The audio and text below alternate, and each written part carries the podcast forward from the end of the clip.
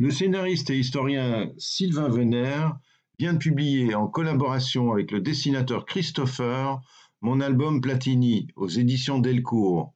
C'est un album qui fait évidemment référence aux figurines Panini qui ont enchanté plusieurs générations de fans qui collectionnent et collent jusqu'à aujourd'hui les vignettes des plus grands joueurs de foot du monde dans des recueils.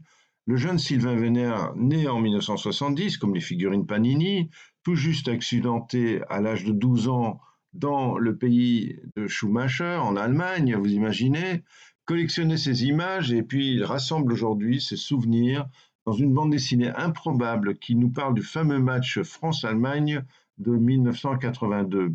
Pourquoi improbable? Parce qu'on le voit dialoguer lui-même avec Michel Platini, la star de son enfance, mais aussi avec Sigmund Freud, avec euh, le commentateur TV Thierry Roland, et tout ça dans la même scène des voix, des discours, des ressentis qui s'entremêlent et qui, comme la balade nationale, l'histoire dessinée de la France, la collection de bandes dessinées que Sylvain Vénère dirige pour la revue dessinée, réécrit un morceau d'histoire d'une façon différente. Étudiant la forme du récit historien, Vénère va au-delà de la question du foot et mène une réflexion sur la façon dont les images s'incrustent dans notre imaginaire et dont précisément elles font génération, selon l'expression fameuse de l'historien Marc Bloch. Nous l'avons rencontré aujourd'hui pour vous. Alors, Sylvain Vénère, euh, vous êtes historien, euh, docteur en histoire de l'Université de la Sorbonne, euh, professeur d'histoire contemporaine à l'Université de Grenoble. Qu'est-ce qui vous prend de faire des bandes dessinées? C'est une passion. Ah, j'étais d'abord un gros lecteur, moi, de bandes dessinées, quand j'étais, quand j'étais jeune, et même d'ailleurs quand j'étais moins jeune. D'ailleurs, il y a même certaines bandes dessinées que j'ai découvertes assez tard. Et vos élèves vous prennent au sérieux quand ils apprennent que vous faites des bandes dessinées? Alors oui, parce qu'il y a cette collection qui s'appelle euh, L'histoire dessinée de la France, dont je m'occupe et dont j'ai co-scénarisé le premier volume avec euh, Étienne Davodo, et qui est, euh, même si c'est une histoire un peu loufoque, c'est un livre sérieux que les étudiants on profite à lire, oui. Alors c'est un livre sérieux, comme cet album Platini, mais, en même temps, un peu farce quand même, non? Je ne sais pas, parce que ce qui est farce, c'est comme, comme dans la balade nationale, ce qui est farce dans Platini, c'est que l'histoire est improbable, parce qu'on ne peut pas imaginer, nous avons réuni des personnages qui ne peuvent pas être réunis, puisqu'il y a ben, déjà tout à la fois moi, l'âge que j'ai, et moi à, 12 ans euh, dans la même histoire. Michel Platini lui-même, jeune et à l'âge qu'il a aujourd'hui, euh, Thierry Roland, alors qu'il est décédé depuis quelques années, Sigmund Freud, ma mère quand elle était jeune. Donc évidemment, tous ces gens-là ne peuvent pas en théorie se retrouver dans la même scène. Et, euh, mais ça, ça, donc de ce, point de vue-là, c'est loufoque. Oui. Alors justement, euh, ça part d'un moment privilégié, surtout d'une personnalité privilégiée qui est Platini. L'album s'intitule Mon album Platini parce que c'est une allusion aux, figurines Panini en fait. Oui, c'est ça. C'est une allusion aux figurines Panini.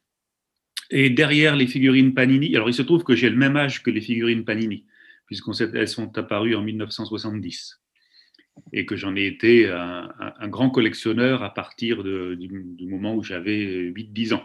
Pour ceux qui ne savent pas ce que c'est que les figurines Panini, ce sont donc des, petites vignettes euh, qu'on achetait chez le libraire euh, et qu'on connaît dans un album avec euh, les différentes équipes de football de, l'époque. Oui, qu'on achète toujours. Hein. Oui, absolument. Oui, oui. Ils se sont remis à en faire une en, prévision de, de la Coupe d'Europe. Alors, moi, ce qui m'intéresse, c'est que effectivement, sous ces, deux, sous ces dehors un peu farce, comme je disais tout à l'heure, euh, c'est un livre sérieux et qui évoque euh, de, des thèmes qui sont parfois extrêmement touchy. sur Actua BD, le, le, chroniqueur qui chronique votre album à mon avis, est un fan de foot et il est un peu passé à côté de cette dimension historique. je pense que la, marque de fabrique du scénariste Sylvain Venner, c'est que, que justement, ça rappelle que l'histoire est une narration et vous avez particulièrement travaillé sur ce sujet, euh, puisque vous, êtes un historien des représentations. Euh, et en même temps, il y a un vrai travail dans la BD, là, pour le coup, sur la narration. C'est-à-dire que quand vous mêlez euh, cinq personnages de générations différentes et parfois le même personnage à deux générations, il y a là un jeu, un travail scénaristique un petit peu périlleux même, et, qui euh, justement rappelle qu'on on est dans un récit et, euh, un récit euh, et, un récit qui un récit d'histoire culturelle en fait. Oui, alors moi j'appartiens à une génération d'historiens qui, dont peut-être si on cherche la, sa caractéristique, son, point commun, c'est d'avoir beaucoup travaillé sur les questions de forme. C'est-à-dire que nous pensons, si je pense à des livres très différents ou même des activités très différentes, que ce soit celles de, Patrick Boucheron, de Romain Bertrand, de Philippe Partière ou d'historiens comme ça, ce, qui est, ce, qui, ce à quoi nous croyons, c'est que la forme d'un récit, ça n'est pas seulement une, question d'ornementation, euh, il faudrait d'ailleurs évacuer tout de suite la question de la, vulgarisation du, savoir euh, historien. C'est pas tellement de ça qu'il s'agit. Bien sûr, on va toucher plus de monde si on fait un film ou une pièce de théâtre ou une bande dessinée ou un roman que si on fait un livre d'histoire en bonne et due forme ou un article dans, un, dans une revue savante. Ça, nous en sommes bien conscients et c'est aussi, c'est aussi ce qui nous pousse. Mais on a aussi le sentiment que si on, on change la forme du récit, on va également changer euh, les modalités d'intelligibilité du passé. C'est-à-dire que, et c'est aussi pour ça que le livre s'appelle Mon album Platini, c'est que c'est aussi une interrogation sur ce que les images font aux gens. Qu'est-ce qui fait que, qu'est-ce qui fait que, puisque le sport dont il est question dans cette bande dessinée, c'est le sport spectacle, ça n'est pas le sport pratique. Qu'est-ce qui fait que les, les, les, les images qu'on, reçoit et qu'on reçoit depuis qu'on est tout enfant et qu'on collectionne, donc dans le cas des, des albums euh, Panini, tout ça, ça, ça, produit des, effets sur, euh, sur nous. Et, ça, on peut, on peut, je pense, en produire une, une euh, réflexion d'historien. Alors vous allez même chercher euh, Marc Bloch pour parler de génération, ce qui caractérise une génération. Expliquez-nous ça. Oui, ce qui une génération, donc moi je suis né en 1970, mais disons j'avais, j'avais 12 ans au moment de ce célèbre match France-Allemagne 1982. C'est un match dont j'ai beaucoup parlé avec des gens qui à l'époque avaient entre, disons, 8 ans et 18 ans. Quoi. En gros, les, enfants, les ados de l'époque, pour qui c'est un souvenir, euh, euh, important. Une génération, c'est pas forcément les gens qui sont nés au même moment. C'est pas ça qui fait génération. Ce qui fait génération, c'est euh, le fait d'avoir, comme dit Marc Bloch, une communauté d'empreintes. Le fait de se souvenir du même événement, de savoir où on était au, même, au, moment où l'événement s'est produit. Euh, et puis, évidemment, quand on est, on est jeune, il se trouve que moi, au moment de ce match, euh, il s'était finalement passé assez peu de choses dans ma vie. J'avais cette chance d'avoir 12 ans et qu'il se soit passé assez peu de choses dans ma vie pour que cet événement fasse face, face événement et qu'on et qu'on s'en souvienne. Il y a eu évidemment beaucoup d'autres événements par la suite et puis des événements beaucoup plus graves. Euh, je pense que des. J'en cite d'ailleurs dans, dans la, la, petite post-phase du livre, si on pense à des événements qui sont arrivés quelques années plus tard, comme la chute du mur de Berlin ou comme l'attentat des tours de New York, ce sont évidemment là aussi des événements euh, qui font génération et, qui sont beaucoup plus importants parce qu'ils ont des conséquences beaucoup plus importantes. Mais, mais, euh, et le foot, comme je le dis dans la bande dessinée, ça n'est pas si important que ça. Mais, euh, mais il n'empêche que, que, si vous demandez à un tas de gens qui aujourd'hui ont autour d'une cinquantaine d'années, ils vont vous parler de ce match France-Allemagne 1982.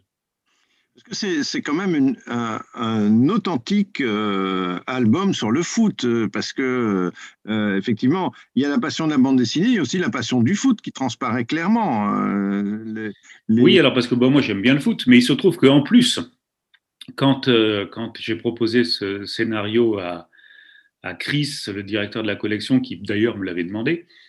Euh, il est allé chercher un dessinateur qui a exactement le même âge que moi, qui, a donc vécu ce match à peu près de la même façon que moi, même si lui, il l'avait pas vu à la télévision, il l'avait entendu à la radio parce qu'il était dans un camping à l'époque, mais qui en plus, lui, est, encore plus que moi, est resté un, grand amateur de, de, football, ce qui fait que hum, il a, euh, dans, le dessin même et parfois dans la discussion qu'on avait ensemble, insisté sur des scènes qui sont de pures scènes de foot, que, qui avaient peut-être un peu moins d'importance pour moi que pour lui. Alors justement, il y a une caractéristique aussi dans votre histoire parce que vous vous représentez sur la couverture. Donc, euh, euh, c'est quand même euh, un, le rappel qu'il y a un point de vue, que, le narrateur euh, offre euh, un point de vue. Et comme le narrateur, c'est vous, vous êtes représenté sur la couve. Alors, ça, a dû vous amuser cinq minutes. Vous êtes entre Thierry Roland et, euh, Platini, avec Freud pas très loin.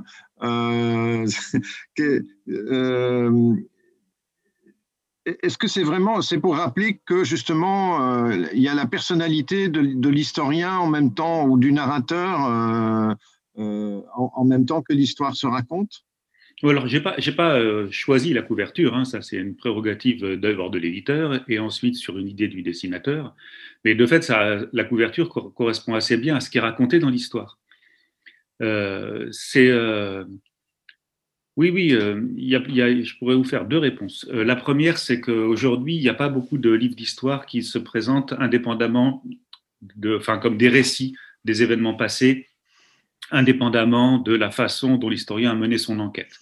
On sait très bien qu'un livre d'histoire, c'est certes le plus réel possible, le plus vrai possible, le plus proche de l'expérience passée possible, mais que c'est en même temps le résultat de choix, de méthodes d'enquête, de disponibilité des sources euh, qu'il faut mettre en évidence, sous peine d'ailleurs de tromper le lecteur.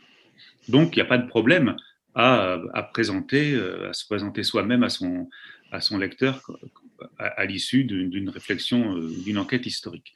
Mais là, il y a un autre aspect qui est lié à cette notion de génération, qui est que ce n'est pas seulement un, livre d'histoire, c'est aussi un livre sur la mémoire d'un événement.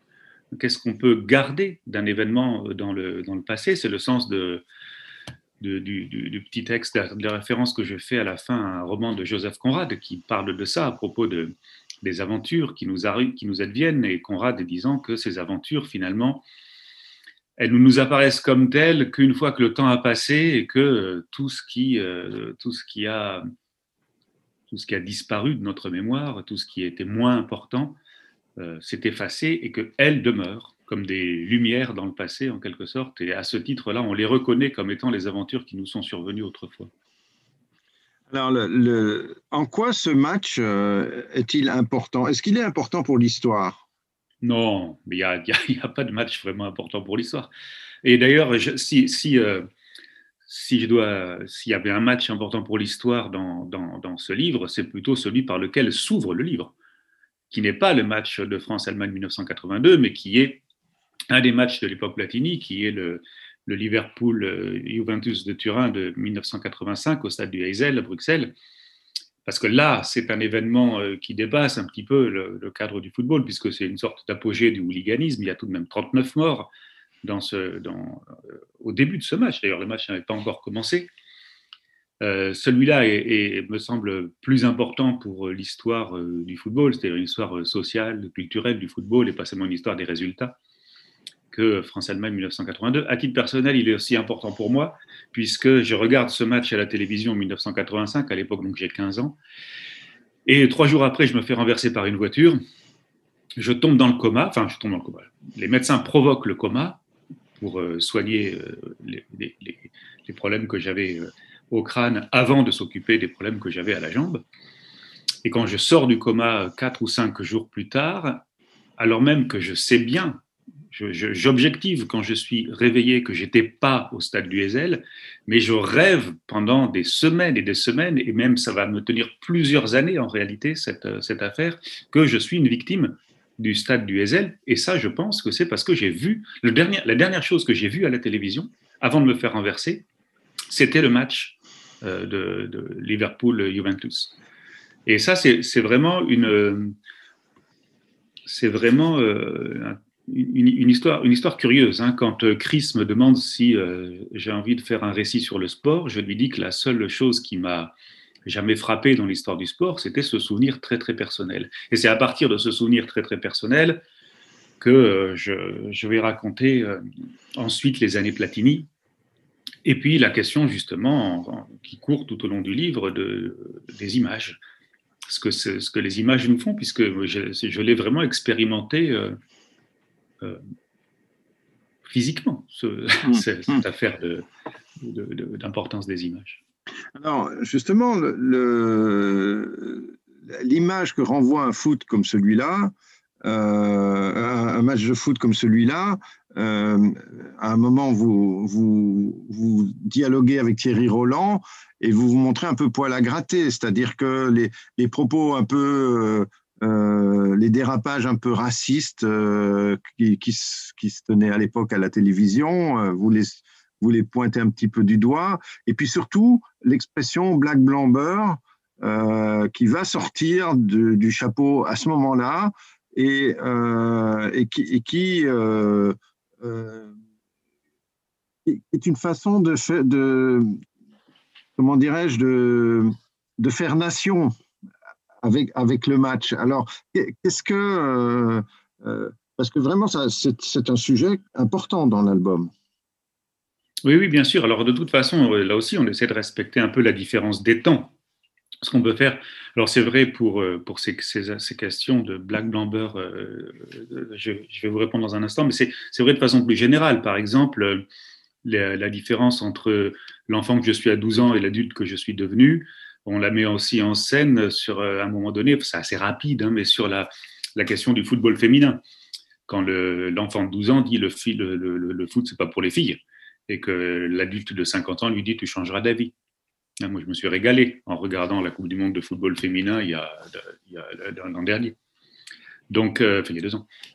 Donc, euh, il, faut, tenir compte de ça. Donc, on met un peu en scène, euh, on met un peu en scène tout ça, y compris à travers la figure de, Thierry Roland, à qui, à un moment donné, on fait dire dans une case, une petite vignette à part, les bras croisés, on ne peut plus rien dire ce qui est, le, ce qui est le, le, mantra actuel de ceux qui regrettent l'époque où effectivement on pouvait se lâcher de façon sexiste et de façon raciste, y compris à la télévision.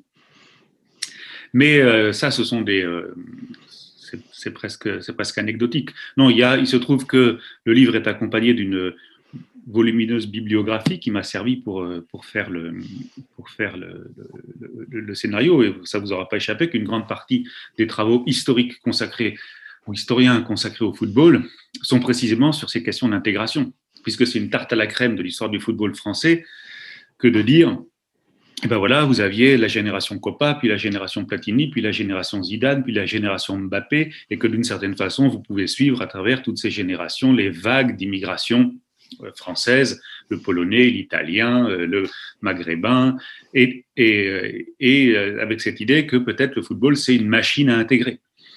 Et ça, c'était sorti donc en 1998 au moment de la première victoire de l'équipe de France de football en Coupe du Monde. Euh, à travers le slogan Black Blamber. Or, ce slogan euh, Black, Blamber, donc on le fait réexpliquer dans le, cours du livre, au motif que Thierry Roland a vécu cette Coupe du Monde qu'il a, qu'il a commenté, mais que Freud ne la connaît pas du tout, donc on la lui explique, on lui a obligé de lui expliquer ce que ça veut dire que beurre, etc. Et, euh, et, et, et s'interroger sur, cette, euh, sur la, pertinence, ou plutôt d'ailleurs, euh, en l'occurrence, l'absence de pertinence du, slogan. Puisque l'idée de la France Black Blamber, quand, euh, qui a d'ailleurs volé en éclat peu de temps après, hein, mais au moment où c'était un slogan efficace en 1998, c'était de, faire nation, comme vous avez dit, en se disant que bah, finalement, euh, les quartiers populaires, les centres-villes, euh, alors on ne disait pas encore les hommes, les femmes à l'époque, mais enfin, toute l'ensemble de la population pouvait se retrouver soudée autour du football. Sauf que pour arriver à faire passer cette idée que l'ensemble des classes sociales étaient concernées, on rabattait tout ça sur des affaires de couleur de peau. Et que, outre le fait que des beurs dans l'équipe de France de football de 1998, en réalité, il n'y en avait qu'un, Euh, c'était pas n'importe qui, c'était Zidane. Mais c'était, tout de même tout à fait incroyable de s'imaginer que des gens qui avaient des origines, des trajectoires familiales, euh, des histoires aussi différentes que euh, Thuram qui venait de la Guadeloupe, ou De Sailly, ou Carambeu qui venait de Nouvelle-Calédonie, tout ça, ça pouvait être mêlé simplement, euh, résumé avec l'étiquette black. En même temps, Black Blanc Bleu fait allusion clairement au drapeau, bleu, blanc, rouge, euh, euh, et, on voit bien que ça reste un problème aujourd'hui, puisqu'on reproche à Benzema, euh, qui vient d'entrer, de revenir dans l'équipe nationale, de, ne pas chanter la Marseillaise. est-ce que dans l'histoire, le, le, sport en général, est-ce que c'est, vraiment l'étendard d'une nation est-ce que ça joue un rôle important, euh, et, en, particulier en France ou ailleurs bah oui, le sport, il a quand même beaucoup à voir avec les. il, a, il a désormais beaucoup à voir avec les questions nationales. Ce n'est pas tout à fait le cas au moment où les sports se constituent, dans la seconde moitié du 19e siècle, disons, où euh, les, les, compétitions internationales n'existent pas et où les sports sont bien davantage des marqueurs sociaux, avec un football qui sera populaire, un rugby qui ne le sera pas, euh, voilà, selon des logiques qu'on va retrouver par exemple beaucoup plus tard dans l'Afrique du Sud où il y aura un sport pour les élites, un sport les élites blanches, un sport pour le peuple noir. Mais euh, depuis qu'on a mis en place des compétitions internationales, euh, c'est moins vrai. Hein. Depuis l'entre-deux-guerres en particulier, la première Coupe du Monde de football date de 1930. depuis cette époque-là, c'est vraiment devenu quelque chose de, quelque chose de national. Alors, c'est peut-être en train de disparaître sous nos yeux, hein, parce que depuis euh, l'arrêt Bosman euh, et la, libéralisation du marché du, foot en particulier, puis du sport de façon générale, la façon dont ça se passe pour les, déjà sur, dans les tours, de, les tours cyclistes, où les équipes sont des équipes qui sont en fait euh, désignées par leurs sponsors, réunissant des coureurs qui peuvent être de, nationalités extrêmement, extrêmement différentes, les choses peuvent changer. Le projet récent de Super League, il allait jusqu'au bout de cette histoire en, partant du principe qu'il n'était plus nécessaire de lier la Ligue des, champions avec les championnats nationaux.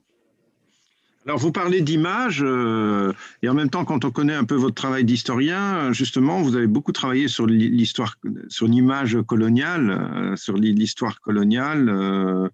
Euh, L'image que renvoie le, foot aujourd'hui, euh, est-ce que euh, est-ce que c'est vraiment la France ou ça a encore du sens de, l'associer à la France? Bah, Alors d'abord, pour commencer, dans le cadre de cet album, et puis, et puis même de la réflexion qu'on vient d'avoir, on parle de, on parle de, de compétitions internationales, mais qui mettent aux prises des équipes nationales. Il y a beaucoup de gens qui sont d'abord des supporters de clubs. Il y a des gens pour qui il est beaucoup plus important de supporter euh, l'OM ou le PSG ou le Stade brestois que, euh, l'équipe nationale. Et donc, euh, leurs émotions face au spectacle sportif ne sont pas indexées sur cette question-là. En même temps, beaucoup de gens ne s'intéressent au foot qu'au moment de ces grandes rencontres internationales ce qui prouve que ça continue à fonctionner. Hein. Ça continue à fonctionner. Alors, c'est d'autant plus vrai que, que les, compétitions internationales comme la Coupe du Monde réunissent en théorie les, meilleurs joueurs. C'est tout ça est très théorique, hein, puisque vous avez des joueurs euh, très très bons, mais qui appartiennent à des petites nations qui ne peuvent pas participer à la Coupe du Monde. C'était le cas de Georges Best naguère. Ce sera peut-être le cas du Norvégien Arland euh, la prochaine fois. Alors, revenons à l'album. comment vous avez travaillé avec Christopher? Est-ce que vous êtes un, scénariste euh, classique euh, qui, écrit euh, toute l'histoire d'un seul coup et puis après c'est à l'auteur de se débrouiller, au dessinateur de se débrouiller? Ou bien vous, avez, vraiment travaillé intimement avec le dessinateur pour, pour produire cet album? Alors d'abord, ça dépend des fois. Moi, je, préfère y aller euh, scène par scène, euh, plutôt que d'avoir la totalité du, euh, du scénario d'abord, et puis d'abord parce que, évidemment, une fois qu'on a le dessin, ça change un peu, donc il vaut mieux progresser comme ça. Là, c'était un peu particulier parce que j'ai écrit le scénario pendant le confinement. Et moi, j'étais confiné dans mon petit appartement parisien, et lui était euh, dans sa maison euh, en Provence. Donc, l'éditeur était, lui, en Bretagne. Donc, on a fait des zooms. On a, comme tout le monde, mais on n'a pas pu avoir ce genre de, ce genre de débat qu'on a parfois où, finalement on se retrouve et puis pendant deux ou trois heures on parle tout à fait autre chose. Et c'est par le détour d'une conversation qui porte sur autre chose que finalement on trouve des astuces narratives, des idées, des, accommodements aussi, puisqu'encore une fois, euh, lui était plus attentif à l'histoire des années Platini et, euh, que moi. Euh, à titre personnel, euh, dans un premier temps, je comptais pas parler de, la victoire de, 1984. Euh, j'étais plus,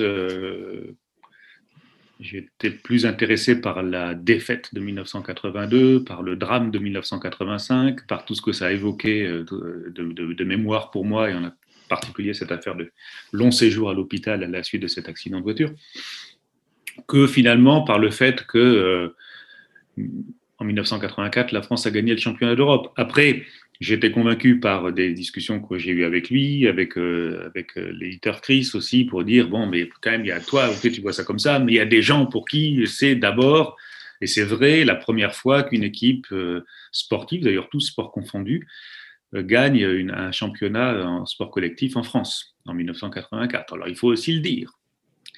Euh, et puis, je me souviens de 84. Hein, moi, j'avais été très heureux de la victoire de 1984. Mais, euh,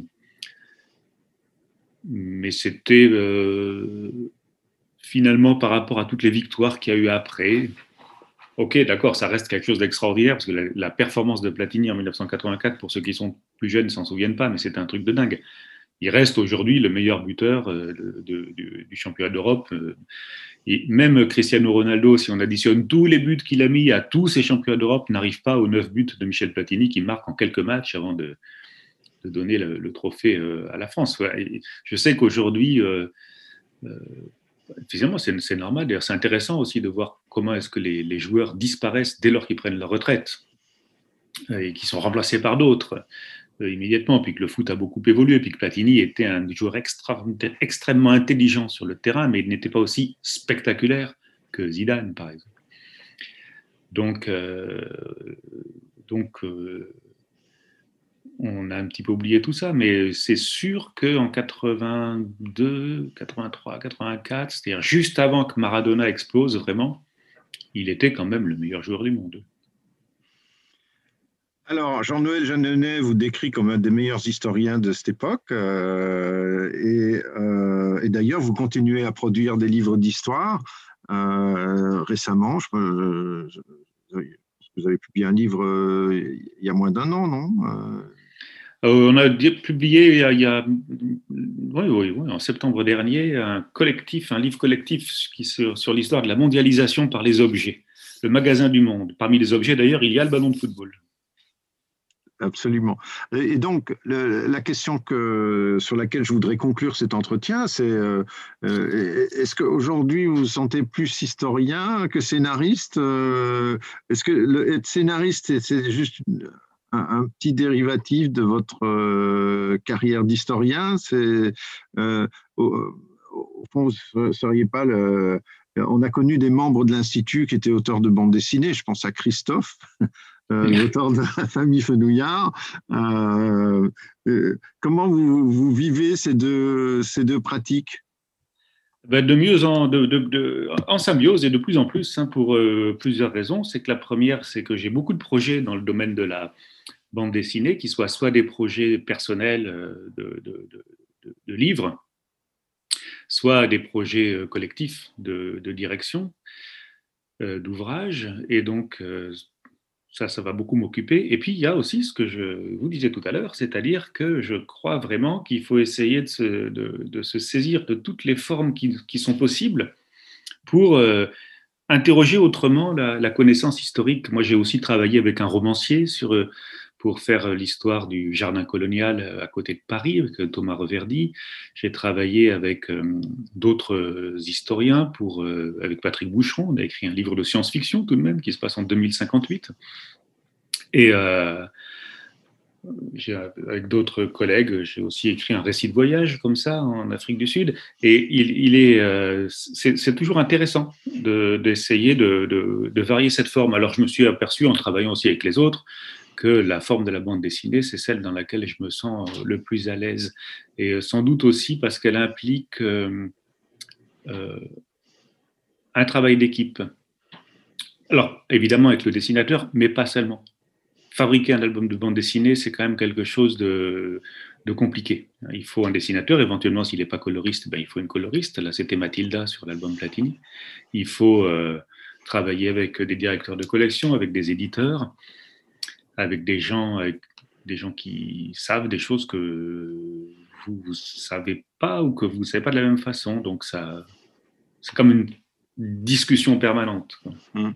Et est-ce que ce mélange des genres, euh, des genres narratifs, euh, n'est pas finalement assez funeste euh, au, discours sur l'histoire? Je pense à ce roman de, de Romain Gary qui s'appelle Europa, où finalement De Gaulle est le méchant de l'histoire. C'est-à-dire que c'est Hitler qui devient le bon et, De Gaulle euh, qui devient euh, le méchant. Et, Romain, Gary pointait justement le, fait qu'à force de tout mélanger, euh, on n'arrivait plus très bien à serrer les choses. Est-ce qu'il y a une pédagogie qui, se, qui, qui, ressort de, ce travail narratif oui, oui, bien sûr. Et d'ailleurs, ça va me permettre de boucler cet entretien en répondant plus efficacement à la première question que vous avez posée. C'est que c'est que la, parce que ça j'y tiens, j'y tiens énormément.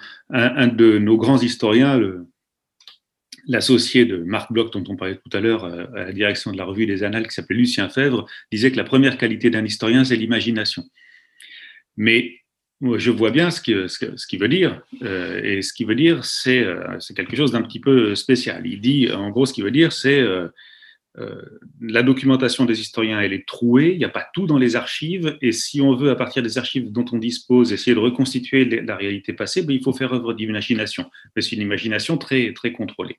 Il y a une autre façon de, concevoir l'imagination euh, historique, c'est celle des romanciers qui, eux, vont proposer, à partir euh, du travail des historiens en général, en ajoutant de la fiction, des romans qui, en général, moi, me laissent souvent insatisfait. Et ce qu'on peut faire avec euh, ce qu'on peut, je pense qu'il y a une troisième voie entre les deux, qui consiste à utiliser cette imagination dont parlait euh, Lucien Fèvre et de la mettre au service d'un récit que vous avez défini tout à l'heure, je crois, comme farce. Euh, et, et, ça, c'est efficace parce que contrairement au romancier historique qui lui va essayer de faire quelque chose de plausible, alors même qu'en fait il va tout inventer, quand on propose un récit farce ou un récit loufoque, euh, le problème se pose moins. C'est-à-dire qu'on euh, sait très bien que ce que raconte l'auteur, c'est tout à fait improbable. Platini ne peut pas avoir discuté à la fois avec moi vieux, moi jeune et, et Stigmund Freud, c'est pas possible.